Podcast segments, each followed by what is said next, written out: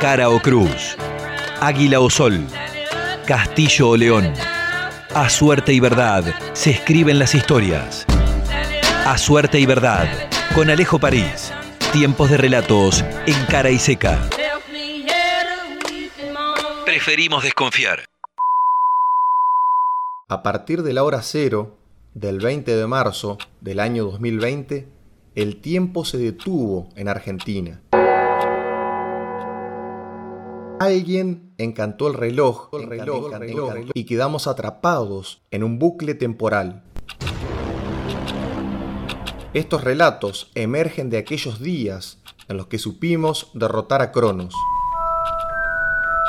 Soy Alejo París y estas son las crónicas del reloj encantado.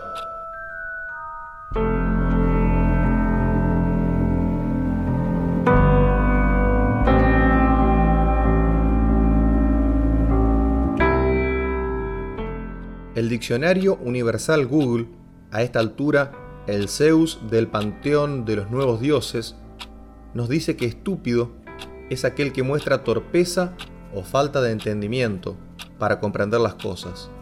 Esta cuarentena obligatoria ha dejado en evidencia a ese estúpido. No confundir con aquel que sí conoce y entiende las normas y elige no respetarlas. Ese es al que aquí en Argentina le llamamos vivo.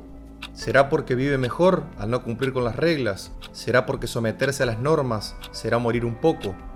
Como sea, esa es otra discusión. Como lo indica el diccionario, el verdadero estúpido no entiende. El estúpido es víctima de la inercia. Va y va, pero sin entender a dónde.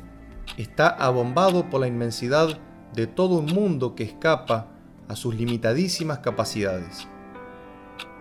Para el estúpido debería ser más fácil respetar la cuarentena, aislado de todo lo que lo sobrepasa.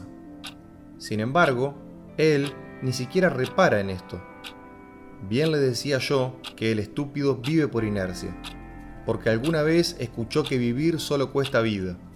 Se acostumbró a avanzar pese a no comprender las reglas del mundo. Ahora, que todavía no termina de comprender las normas tradicionales, vienen a cambiarle todo el juego por la pandemia. Pero el estúpido no se molesta porque no entiende. No sabe que incurre en una conducta autodestructiva al violar la cuarentena y exponerse a la peste.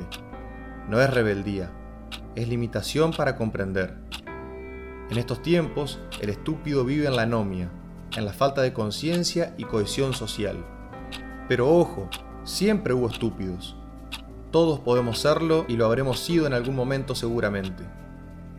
Pero el estúpido de la era del reloj encantado representa un gran saldo para la sociedad, un saldo que no estamos dispuestos a pagar. El gobierno deberá tomar cartas en el asunto por ejemplo, con la creación del Ministerio del Estúpido.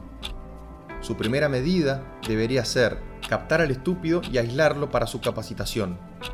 Seguramente, aún así, no entenderá las normas, pero esa capacitación deberá durar tanto como la cuarentena obligatoria.